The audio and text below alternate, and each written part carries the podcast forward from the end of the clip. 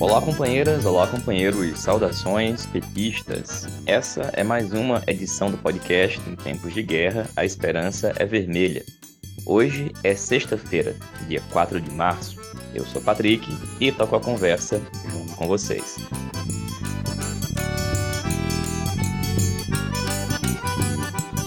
No episódio de hoje, apresentamos a resolução da Direção Nacional da Tendência Petista Articulação de Esquerda sobre a Ucrânia. Ouvimos também a companheira Guida Calisto, vereadora na cidade de Campinas, que comenta o segundo atentado em menos de um mês à sede do PT de Campinas. Falamos com o companheiro Cristiano, militante do PT em Salvador, Bahia, que comenta o cenário eleitoral após o anúncio de Jacques Wagner da sua desistência na pré-candidatura ao governo do estado. Thaisa Magalhães, do DF, fala sobre as preparações e expectativas para o dia 8 de março, Dia Internacional de Luta das Mulheres.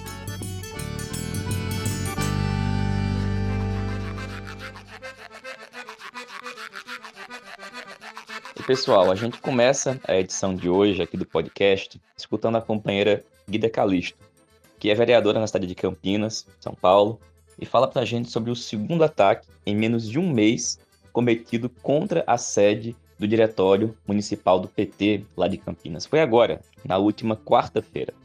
E a gente começa a edição de hoje falando disso porque esse caso não é algo que está acontecendo isoladamente. Pelo contrário, são diversos os relatos de agressões e violências contra sedes do PT, de movimentos sociais, populares, sindicatos, bem como contra militantes em especial contra mulheres, LGBTs, negros e negras. E nesse momento que a gente está incentivando e organizando os comitês populares de luta, condutas como essa vão ser incentivadas pela direita. E por isso a gente tem que estar tá muito atento, com a guarda alta e prontos para resistir, porque a escalada de violência como essa que ocorreu em Campinas faz parte do modus operandi da direita. Para falar o que aconteceu em Campinas, a gente escuta agora a companheira Guida Calisto. Olá, Patrick. Olá, ouvintes do podcast Em Tempos de Guerra Esperança Vermelha. Eu sou Guida Calisto, vereadora pelo município aqui de Campinas. Quero falar um pouco com vocês sobre os ataques que a sede do nosso partido tem sofrido aqui no nosso município. No último dia 3 de março, a sede do PT foi pela segunda vez invadida aqui em Campinas. Em menos de 40 dias, nós tivemos dois ataques, duas invasões que quebraram toda a nossa sede, quebraram os nossos, os nossos materiais, os nossos equipamentos, reviraram documentos, arquivos, enfim, foi um verdadeiro ato ali de vandalismo. Mas eu quero lembrar que esse ato não foi um simples ato de furto, um simples ato de vandalismo, né, meramente, mas sim tem toda uma relação com grupos neonazistas, grupos neofascistas que apoiam o governo Bolsonaro e que não vão dar folga para nós nesse período eleitoral. Em outubro agora de 2022 teremos eleições e que nós, nosso partido, é o único projeto, é o único partido que tem condição de fato de derrotar o fascismo no nosso país. E é por isso que eles estão assim, eles estão organizados para tentar nos intimidar, para tentar nos enfraquecer, fazer com que a gente recue da luta. Mas não será esses ataques que irão nos afastar de fazer o debate, de disputar esse país para que volte a ter um projeto, um projeto mais humano, um projeto mais solidário, um projeto que venha atender os anseios né, das classes mais vulneráveis. E é por isso que nós temos que cada vez mais estarmos alerta, atentos né, a esse tipo de manifestação e de movimentação. A executiva do nosso partido já está tomando as providências, né? Iremos reforçar a segurança da sede do, do partido, estamos organizando aí os materiais, enfim, organizando novamente para trazer de volta o nosso espaço, o espaço de convivência, o espaço de discussão, o espaço partidário que é legítimo e que é nosso. Não será nenhum grupo neofascista, não serão os os nazistas, que irão nos intimidar, que irão nos calar. Então, relatar isso para nós é bastante importante, mas também é importante relatar que a nossa militância vai dar uma resposta à altura a esses ataques fascistas e bolsonaristas. E pessoal, desde a semana passada, a gente vem tratando aqui no podcast, bem como nós tratamos nas edições do antivírus em alguns textos publicados no site Página 13, sobre a possibilidade do senador Jacques Wagner, pré-candidato do PT ao governo do estado da Bahia, desistir da sua candidatura. Começou com um burburinho pela imprensa. E o fato é que o burburinho da imprensa era verdade. E pela imprensa, todos e todas nós tomamos conhecimento da decisão individual e pessoal de Jacques Wagner de retirar a sua pré-candidatura ao governo do estado da Bahia. Bom, a gente já ouviu aqui em uma edição anterior do podcast o companheiro Jorge Braga, lá da Bahia, e hoje a gente vai escutar aqui o companheiro Cristiano, que também é militante do PT lá na Bahia, em Salvador, e fala para a gente um pouco no detalhe de como é que foram essas movimentações, o que está por trás disso, quais são as teorias e as teses que sustentaram essas movimentações, e inclusive os setores do PT que já estão apoiando a decisão absurda tomada por Jacques Wagner. Bom, para entrar nos detalhes, a gente vai escutar agora o companheiro Cristiano. Olá, ouvintes do podcast A Esperança é Vermelha. Meu nome é Cristiano Cabral, militante do PT de Salvador. Nos próximos minutos darei um informe sobre a situação da crise política no PT da Bahia, que se arrasta nos últimos 15 anos. Esse informe tem como data e hora, portanto, advertência face à dinâmica dos fatos, quinta, 3 de março, às 19 horas.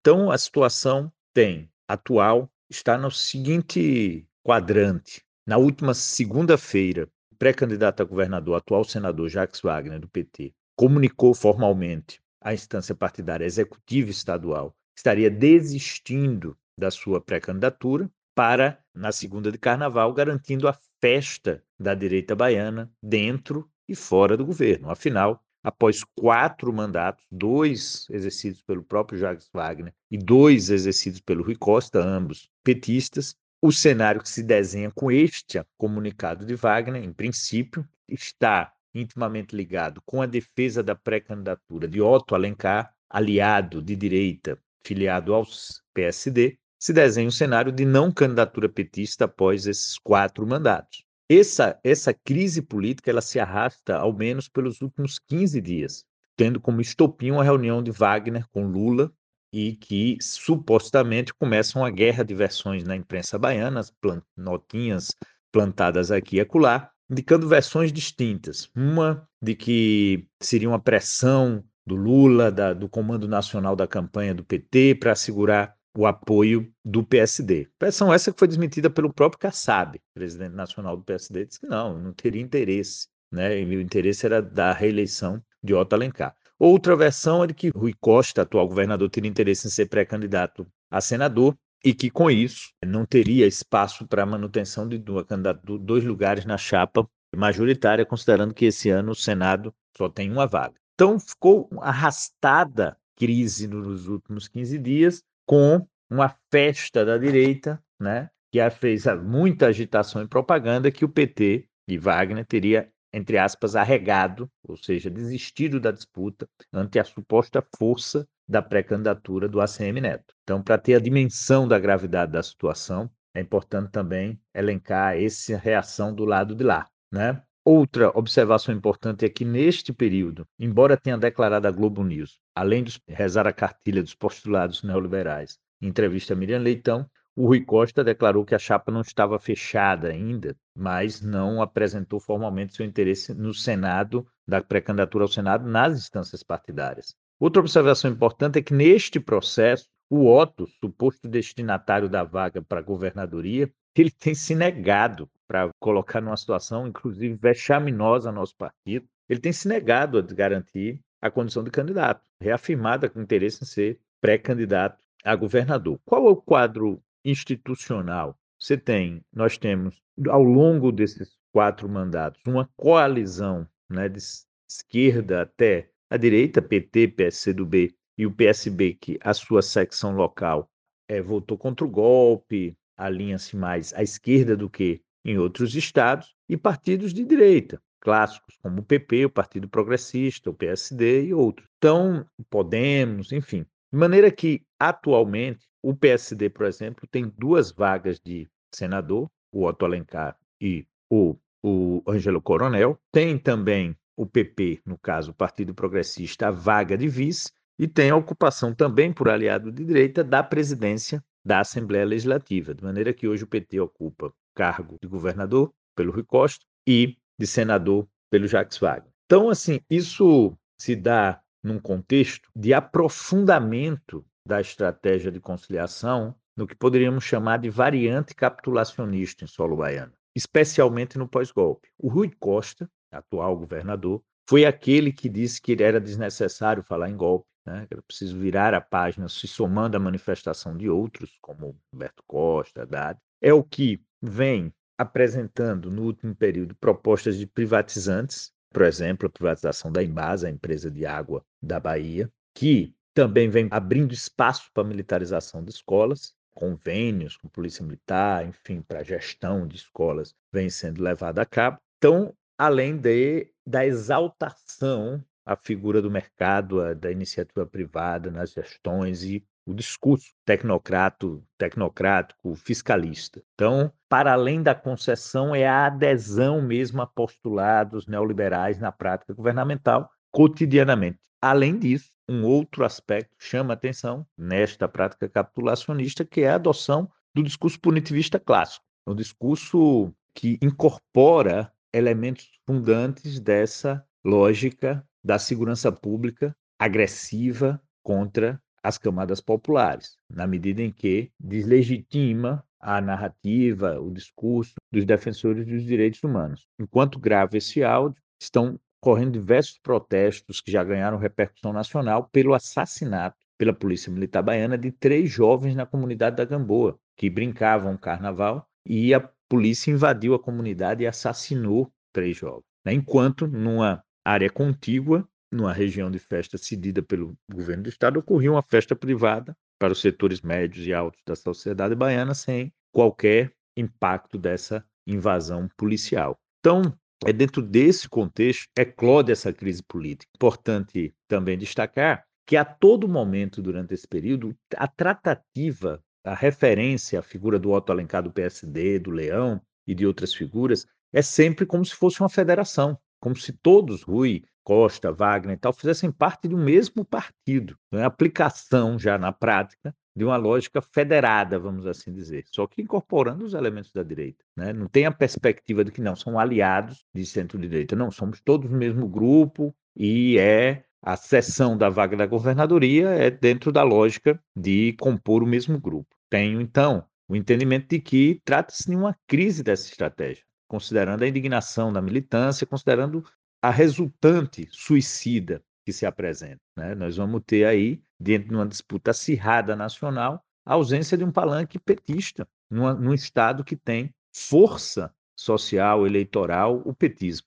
Nesse sentido, amanhã, para importante elemento desse, desse contexto de, que acabo de informar, vai ser a reunião da Executiva Estadual amanhã. Pretensão já anunciada na imprensa é legitimar o apoio à pré-candidatura de Otto. Para tal, uma das tendências a PT de todas as lutas lançou-se na frente, né, na vanguarda do atraso, na vanguarda do suicídio, lançando o um manifesto de apoio a Otto Alencar. Alguns deputados Afonso Florencio manifestou também que o Otto Alencar tem chance de vitória. O Luiz Caetano, que seria um provável pré-candidato com a desistência de Wagner, já se manifestou também a favor de Otto, então começa uma operação de manifestações públicas pela imprensa, setores partidários na defesa dessa pré-candidatura. A articulação de esquerda da Bahia já manifestou sua contrariedade no método e no conteúdo desse processo, encabeçado por Wagner e Rui, copartícipes da crise que se instaura, fruto da estratégia geral que orienta a atuação partidária na Bahia e no Brasil. Né? Então, amanhã tem reunião da executiva. Na próxima semana, nós voltamos com maiores mais detalhado informes do cenário. Para efetivamente concluir, agora poucos minutos, a imprensa noticia que o Otto Alencar teria reunido com o João Leão, né, atual vice-governador, e com é, uma provável pré-candidatura do Rui Costa, pretensa pré-candidatura, ele assumiria por seis meses o governo. O Otto reuniu-se com o, o João Leão na tarde de hoje segundo informes, para aparar arestas, porque o Otto Alencar, segundo também notícias plantadas na imprensa, não confiaria na fidelidade do carlista clássico, como também o próprio ato é, o carlista clássico de origem carlista, o, o João Leão, na condução desses seis meses em relação à campanha provável, vamos assim dizer, do candidato a governador. Então é isso. Obrigado, ouvintes aí do podcast. Esperança Vermelha e abraço, Patrick Araújo. Valeu, companheiro. Obrigado pelo teu informe aqui para a edição do podcast. E, companheirada, queria ressaltar que o que está acontecendo na Bahia não é um raio em céu azul. Existe um movimento de alguns setores do PT de fazer com que o que está acontecendo na Bahia aconteça em outros lugares. Tudo numa suposta ideia de que vale tudo. Temos que entregar governos estaduais, temos que entregar muita coisa em nome da tática nacional, como se deixar de ter candidaturas fortes nos estados, chapas fortes nos estados e fortalecer o PT não fosse um jeito, na verdade, o melhor jeito de contribuir para o êxito da eleição do companheiro Lula para a presidência da República. A gente viu isso, por exemplo, aqui em Pernambuco, aonde a maioria do diretório estadual do PT decidiu por uma candidatura própria, o senador Humberto Costa, que pelo menos em uma pesquisa apareceu liderando as intenções de voto com uma boa vantagem, e o senador Humberto Costa, individualmente, tomou a decisão de retirar a sua candidatura sem comunicar oficialmente ao PT, indo se reunir com Lula para retirar a sua candidatura, dizendo que isso é um gesto para o PSB, para o PSB não só de Pernambuco, mas para o PSB nacional. Tudo isso no momento em que o PSB faz uma chantagem contra o PT em torno da federação. Uma chantagem que é exigir que o PT retire candidaturas e os apoie, por exemplo, no Rio Grande do Sul, aonde eles, o PSB, estão dentro do governo neoliberal do Eduardo Leite, já estavam desde antes no governo de direita do Sartori, para apoiar a candidatura deles no Espírito Santo, do Renato Casagrande, que recentemente tomou o cafezinho com Sérgio Moro e não perdeu um segundo para sair atacando o PT, bem como a exigência do PT apoiar a candidatura deles em outros estados, como por exemplo em São Paulo, que nesse momento é o centro da disputa.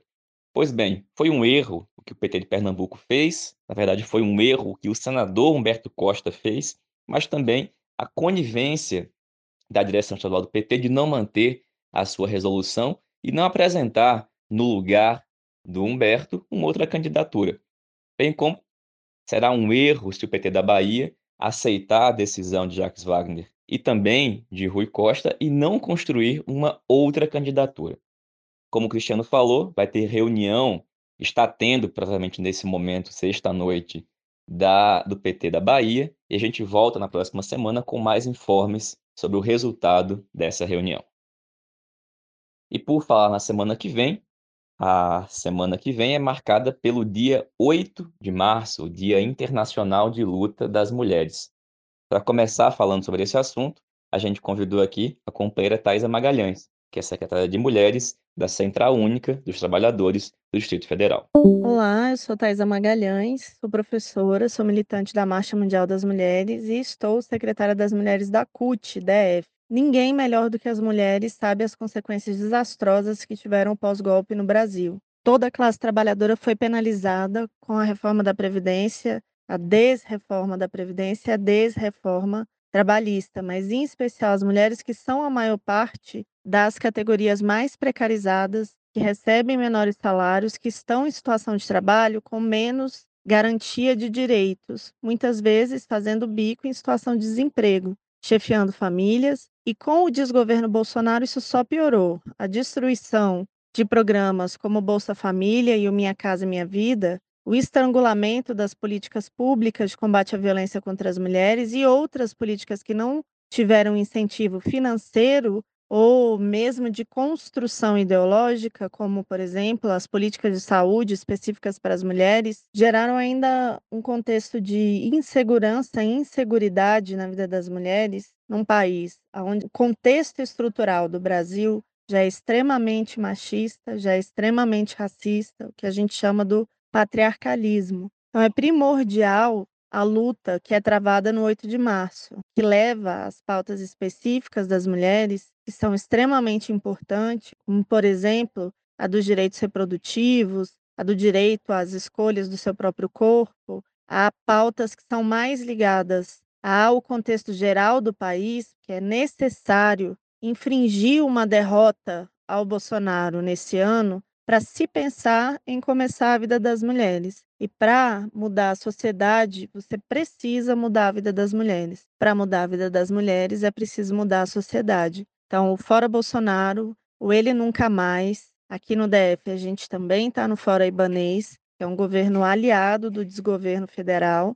É primordial que todas nós estejamos na nossa capital ou no interior, mas que a gente vá aos atos pela vida das mulheres, contra o racismo e o machismo, pela saúde, educação, por uma vida plena, pelo direito à felicidade. Esse direito só será garantido com a gente na rua, fora Bolsonaro. Valeu, Thaisa. Obrigado, companheira. Na semana que vem, vamos trazer aqui uma série de companheiras para falar sobre o Dia Internacional da Mulher, bem como de diversas questões e pautas importantíssimas nesse momento de luta e de resistência, aonde a crise afeta intensamente a vida das mulheres trabalhadoras. A crise sanitária, social e econômica que ampliou o desemprego, a fome, a opressão e a exploração tem um peso ainda maior sobre as mulheres. Vamos escutar várias companheiras aqui na próxima edição do podcast. E, gente, como nós tínhamos dito em edições anteriores aqui do programa, a direção nacional da tendência petista Articulação de Esquerda se reuniu nessa última quarta-feira e fez um profundo debate de conjuntura. As resoluções da reunião estão publicadas no site página13.org.br. Sugerimos que quem puder acesse, leia e ajude também a divulgar. E nós nos comprometemos a trazer aqui no podcast a resolução relativa à Ucrânia, essa resolução também está no site página 13 e é o seu conteúdo que eu passo a apresentar a partir de agora. Há, na esquerda mundial e brasileira, um intenso debate sobre a guerra atualmente em curso entre Rússia e Ucrânia. O debate envolve o que está ocorrendo e seus desfechos imediatos. Ademais, envolve polêmicas históricas sobre o ocorrido nos últimos anos, nas últimas décadas e até mesmo nos últimos séculos. O debate também envolve a caracterização dos governos ucraniano e russo, bem como debates de princípio sobre guerra e paz. Não se trata de um debate inédito. No movimento socialista, polêmicas parecidas foram travadas no século XIX e durante o século XX. Duríssimos debates foram travados no movimento socialista em torno da posição a se adotar frente ao colonialismo e ao imperialismo, frente à Grande Guerra de 1914 e 1918 e frente à Segunda Guerra Mundial. Frente às ações militares da União Soviética na Hungria, na Tchecoslováquia, no Afeganistão, frente aos conflitos militares entre China, Vietnã e Camboja, frente ao ingresso da Espanha na OTAN, bem como em torno das ações militares dos Estados Unidos e países europeus em diversos países do mundo, como Iraque, Afeganistão, Síria e Líbia, para não falar das diferentes atitudes da esquerda frente à ocupação da Palestina por Israel. Embora não seja um debate inédito, a situação atual envolvendo Rússia e Ucrânia é, sob vários aspectos, nova. Entre outros motivos, por se dar num ambiente de crise sistêmica mundial, marcado pelas decorrências da crise de 2008 e atravessado pelo conflito entre Estados Unidos e China. Assim, é importante precisar algumas das premissas de que partimos para nos posicionar no presente debate. A primeira de nossas premissas é a defesa da paz. As guerras causam destruição, sofrimento e morte, mas afetam basicamente as classes trabalhadoras. Portanto, defendemos o cessar-fogo e a abertura das negociações. Mas a paz que defendemos não se limita à inexistência de guerra. a paz que defendemos tem conteúdo e, portanto, não é um valor abstrato. A segunda de nossas premissas é a de que o maior promotor de guerras são as nações imperialistas, em especial as potências capitalistas europeias e os Estados Unidos. Portanto, não acreditamos em paz efetivamente duradoura sem derrota do imperialismo e, portanto, sem superação do capitalismo. A terceira de nossas premissas é que nem todas as guerras são iguais. As guerras pela independência nacional, as guerras contra a ocupação estrangeira, as guerras contra o fascismo e o nazismo, as guerras civis do povo contra seus exploradores são também guerras e, portanto, são também terríveis, mas são guerras justas e necessárias, portanto, devem ser defendidas. Não nos associamos, portanto, a nenhum tipo de pacifismo abstrato, muito menos ao pacifismo hipócrita, colonialista e racista de certa mídia e de tantas lideranças políticas europeias e estadunidenses, inclusive israelenses, que fazem discursos em favor da paz, mas têm as mãos cheias de sangue palestino, sírio, iraquiano, afegão, líbio e de inúmeras nações africanas. O duplo discurso deve-se ao fato de serem colonialistas e racistas e, portanto, não reconhecerem a humanidade dos que não fazem parte dos povos escolhidos, entre aspas. A quarta de nossas premissas é a de que o conflito entre Rússia e Ucrânia só pode ser compreendido e, principalmente, só poderá ser resolvido se levarmos em conta o que ele faz parte de um conflito maior, acerca dos termos de funcionamento do mundo pós desaparição da União Soviética. Com o fim da União das Repúblicas Socialistas Soviéticas e do Pacto de Varsóvia, muita gente honesta imaginou que os Estados Unidos e seus aliados desmontariam a Organização do Tratado do Atlântico Norte, a OTAN. Mas não foi nada disso que aconteceu. A OTAN não apenas continuou existindo, como ampliou sua composição e seu âmbito de atuação, chegando inclusive a atacar a República Federal da Iugoslávia com bombardeios aéreos de 24 de março de 99 até 10 de junho de 99. Antes, já haviam ocorrido bombardeios na Bósnia e Herzegovina, em 95, tudo isso sem aprovação do Conselho de Segurança da ONU. Portanto, ao contrário do que se disse por toda a Guerra Fria e ao contrário do que dizem muitos ainda hoje, não coube nem à União Soviética, nem à Rússia protagonizar a, entre aspas, primeira grande operação militar em território europeu desde a Segunda Guerra Mundial. Fecha aspas. Aliás, a hipocrisia dos Estados Unidos e de seus aliados é imensa, assim como é imensa a amnésia de setores progressistas mundo afora. O banimento das agências de notícias russas RT e Sputnik por parte das autoridades da União Europeia é um exemplo disso. Desmentindo a promessa feita em 1991 pelos Estados Unidos aos soviéticos, promessa segundo a qual a OTAN não avançaria uma polegada no território do leste europeu e da antiga União Soviética, Desde então e até hoje, a OTAN incorporou em sua composição a Polônia, República Tcheca, Sérvia, Hungria, Estônia, Lituânia, Letônia, Romênia, Bulgária, Albânia, Macedônia do Norte e Montenegro. É público que a OTAN tem como um de seus objetivos incorporar, de fato e ou de direito, a Ucrânia. Por isso, estimularam, patrocinaram e apoiaram o golpe de Estado ocorrido na Ucrânia em 2014, com aberta e pública participação das forças paramilitares que se proclamam adeptas do nazismo. Como reação à movimentação da OTAN, a Rússia operou para recuperar a região da Crimeia e deu suporte a dois movimentos sucessionistas na Ucrânia. Teve início uma guerra civil, supostamente encerrada com os chamados Acordos de Minsk entre Ucrânia, Rússia, República Popular de Donetsk e República Popular de Lugansk. Especialmente nos últimos meses, a situação voltou a escalar, basicamente por dois motivos a posição do presidente Volodymyr Zelensky em defesa da incorporação da Ucrânia à OTAN e a ofensiva militar ucraniana contra as duas repúblicas separatistas. Frente a isso, o governo russo exigiu publicamente que se cumprissem os acordos já citados, em particular, o compromisso de que a Ucrânia não faria parte da OTAN. Ao mesmo tempo, o governo russo ordenou a mobilização de tropas e, nos últimos dias, decidiu por fazer o que apresenta como um ataque preventivo, do ponto de vista formal, fez isso em cumprimento de acordos recém-firmados com as duas repúblicas secessionistas. Do ponto de vista factual, atacou todo o território ucraniano.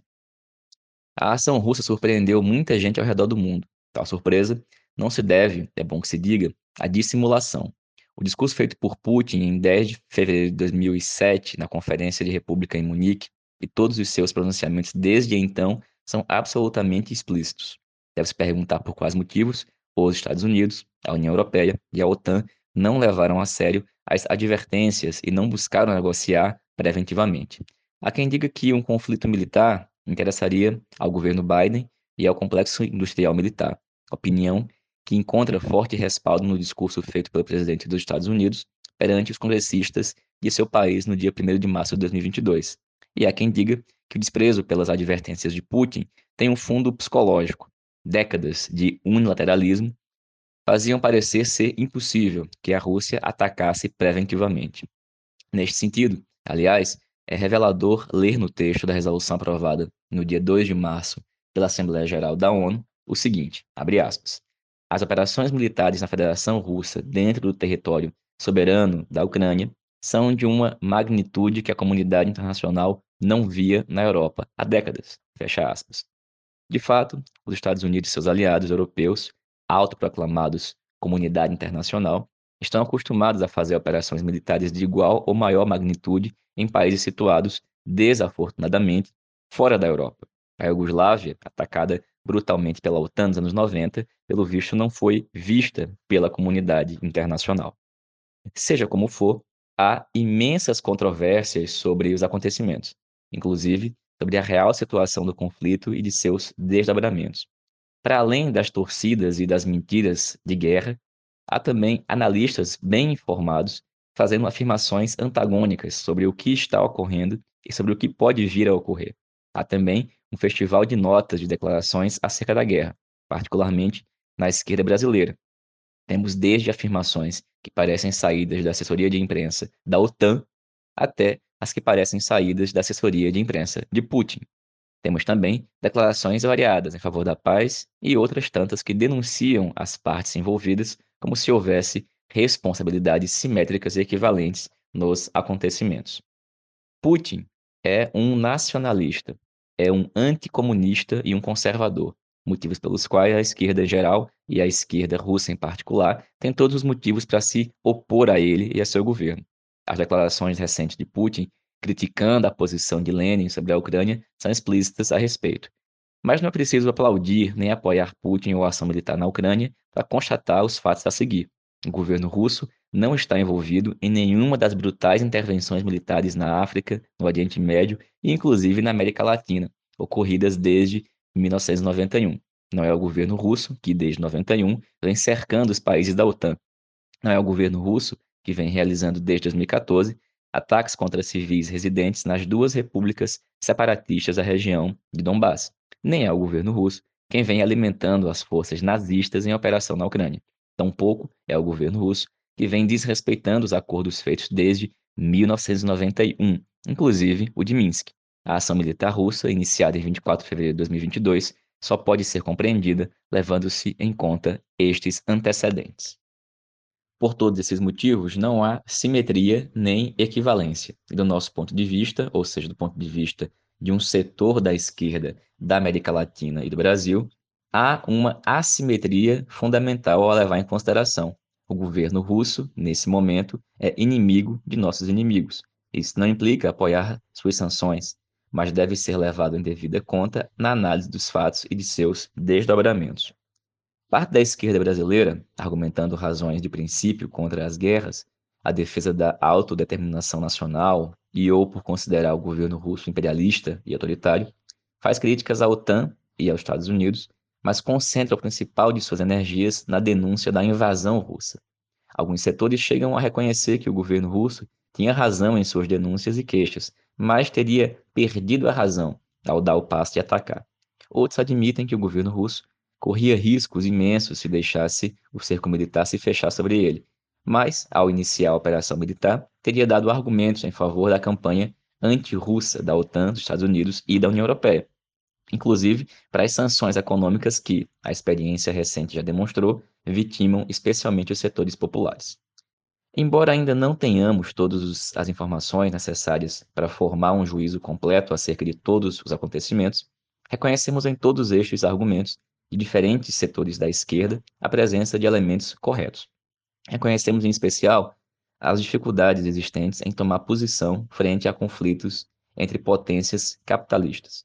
Entretanto, não podemos deixar de constatar também a existência de alguns pressupostos que nos parecem incorretos, entre os quais o de achar que a hegemonia do imperialismo será superada numa mesa de negociações, ou através de processos puros, contrapondo de um lado os interesses dos capitalistas e de outro lado os interesses das classes trabalhadoras. Ao mesmo, ao menos até agora, a história tem sido outra, de conflitos brutais envolvendo não apenas as classes fundamentais, mas também conflitos entre nações capitalistas, obrigando a esquerda a fazer a análise concreta da situação concreta. E a situação concreta inclui o conflito entre China e Estados Unidos, a aliança Rússia-China, o conflito interno aos Estados Unidos entre Biden e Trump, a disputa sobre a segurança europeia, o papel da OTAN e da ONU, a presença crescente do nacionalismo e do extremismo de direita, os interesses da indústria bélica, as repercussões das sanções econômicas, inclusive os seus efeitos na economia latino-americana e brasileira, bem como os efeitos nas eleições de 2022 no Brasil e nos Estados Unidos. Por todos os motivos desenvolvidos antes, somos da seguinte posição: ao povo brasileiro, à classe trabalhadora brasileira, à esquerda brasileira, interessa uma saída pacífica e negociada, uma solução que enfraqueça a OTAN e os governos imperialistas, a começar pelo dos Estados Unidos. Se a OTAN não recuar, inclusive no, fornecimento de armas à Ucrânia, como decidiu fazer o progressista primeiro-ministro da Espanha, Pedro Sánchez, e se a Ucrânia não assumir uma condição neutra, como por exemplo a Áustria após a Segunda Guerra, o conflito voltará a escalar, mais cedo ou mais tarde. É também nesse espírito que defendemos o cessar-fogo imediato e a negociação entre as partes. Por fim, mesmo que prevaleça esta posição de uma saída negociada, que faça a OTAN recuar e garanta a autodeterminação e neutralidade da Ucrânia, devemos lembrar que este episódio não é um raio em céu azul, mas parte integrante de um período histórico aberto pela crise de 2008, marcado por imensa instabilidade, por crises concorrentes, por guerras brutais, mas também por grandes lutas contra o capitalismo e o imperialismo. E é preciso fazer nosso povo, nossa classe, nosso partido e nosso futuro governo estarem à altura desta situação. A direção nacional da tendência petista articulação de esquerda, 2 de março de 2022. Pois bem, gente, essa foi a íntegra da resolução da direção nacional da AE, aprovada na última quarta-feira. Reforçamos o pedido que quem puder ajude a compartilhar e a divulgar esta resolução.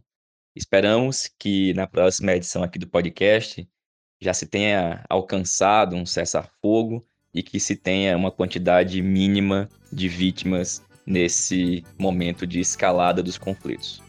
Gente, essa foi mais uma edição aqui do podcast em tempos de Guerra Esperança Vermelha. Nos encontramos na próxima segunda-feira. Saudações petistas, até breve e fora Bolsonaro.